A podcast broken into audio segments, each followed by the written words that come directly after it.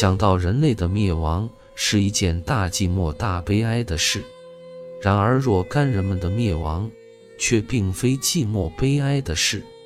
生命的路是进步的，总是沿着无限的精神三角形的斜面向上走，什么都阻止它不得。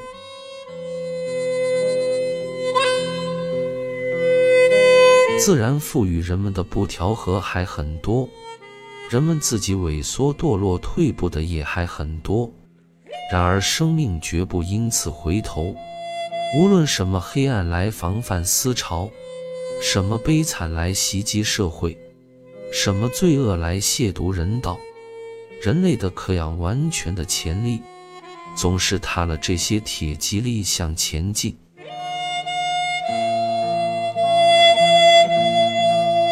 生命不怕死，在死的面前笑着跳着，跨过了灭亡的人们向前进。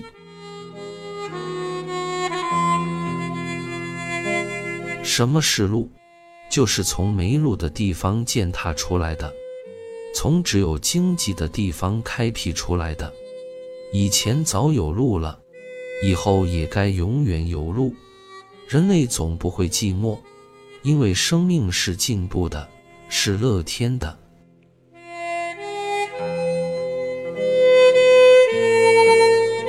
昨天，我对我的朋友 L 说：“一个人死了，在死者自身和他的眷属是悲惨的事，但在一村一镇的人看起来不算什么，就是一省一国一种。” L 很不高兴，说：“这是 Natter 自然的话，不是人们的话。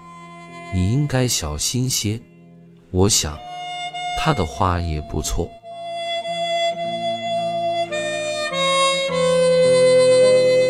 鲁迅，《生命的路》分享完了，我们下期再会。